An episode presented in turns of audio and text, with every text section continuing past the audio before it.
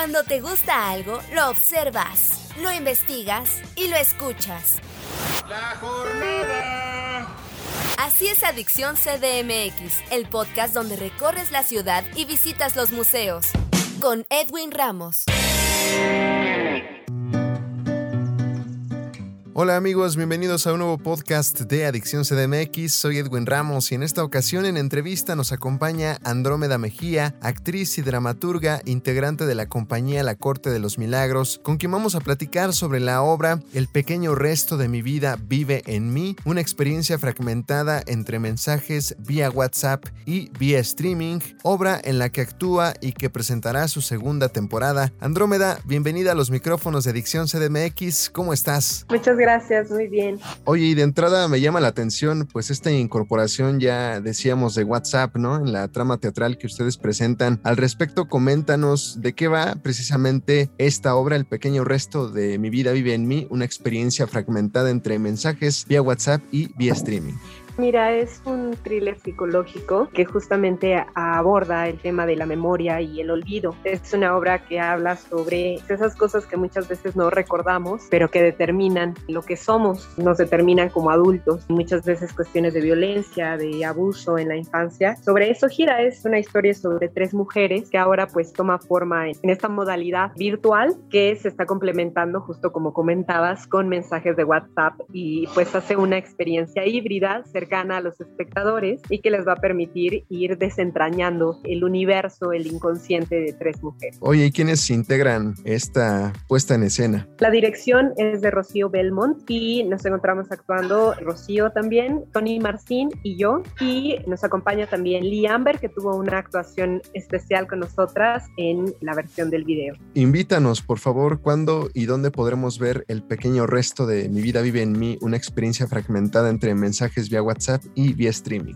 Claro que sí, vamos a tener cuatro semanas de experiencia. La experiencia dura cuatro días. Durante los primeros tres días, los espectadores van a estar recibiendo mensajes vía WhatsApp en su dispositivo y el cuarto día, la experiencia finaliza con una transmisión de 30 minutos con la que podrán completar toda la, la historia. Vamos a estar a partir de la tercera semana de mayo, son cuatro semanas y ustedes van a poder adquirir sus boletos a través de la plataforma de www.lacortedelosmilagros.com, que es la página de la compañía. Allí ustedes van a entrar y va a aparecer un cuadrito en donde van a tener más informes detallados para que conozcan pues de qué va esta experiencia y también los va a vincular para que ustedes puedan adquirir sus boletos. Oye, y también pues bueno, seguimos confinados, ¿no? Y el año pasado ustedes presentaron su primera temporada, pero ahora ¿cómo llega esta segunda? Justo muy animados. La primera temporada afortunadamente nos fue muy bien. Fue muy grato para nosotras darnos cuenta que a pesar de que justo nos encontramos todavía a la distancia, nos encontramos todavía confinados, pues la gente eh, está dispuesta a explorar esta nueva manera de tener espectáculos o de tener acercamientos al arte y pues afortunadamente le fue muy bien a la obra. Ahora tuvimos la experiencia de presentarnos también en el Festival Tiempo de Mujeres, también con muy buena recepción y es por eso que ahora lanzamos la segunda temporada, esperando que más gente viva esta experiencia, que más gente conozca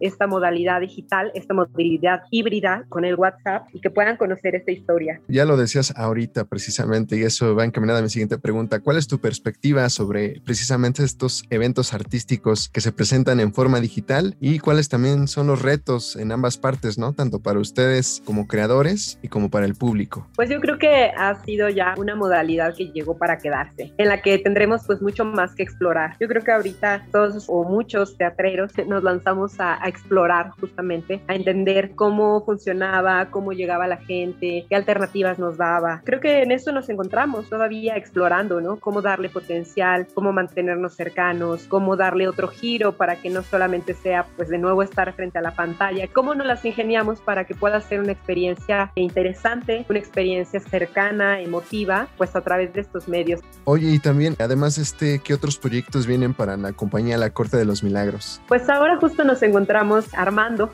proyectos. La compañía trabaja mucho sobre la, la investigación, el laboratorio escénico. Ahora nos estamos planteando un trabajo sobre las identidades en tránsito, todas estas experiencias de vida que tenemos que nos hacen mudar de manera radical lo que nosotros definimos como identidad. Ahí estaremos pendientes. Oye, y compártenos también sus vías de contacto para seguirles la pista. Claro que sí, nos encuentran primero en la página lacortedelosmilagros.com y también nos encuentran así en las redes sociales, en Instagram y en Facebook como La Corte de los Milagros. Andrómeda Mejía, actriz y dramaturga, integrante de la compañía La Corte de los Milagros, quien presentará la obra El pequeño resto de mi vida vive en mí, una experiencia fragmentada entre mensajes vía WhatsApp y vía streaming, obra en la que actúa y que presentará su segunda temporada. Te agradecemos mucho tu tiempo en esta charla con Adicción CDMX y mucho éxito. A ti, muchas gracias y ojalá puedan acompañarnos. Soy Edwin Ramos y en un futuro los espero con otro invitado en otro podcast de Adicción CDMX. Hasta la próxima.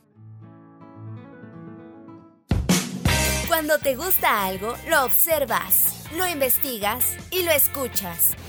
La jornada. Un pasajero debe permanecer a bordo. Así es Adicción CDMX, el podcast donde recorres la ciudad y visitas los museos. Con Edwin Ramos.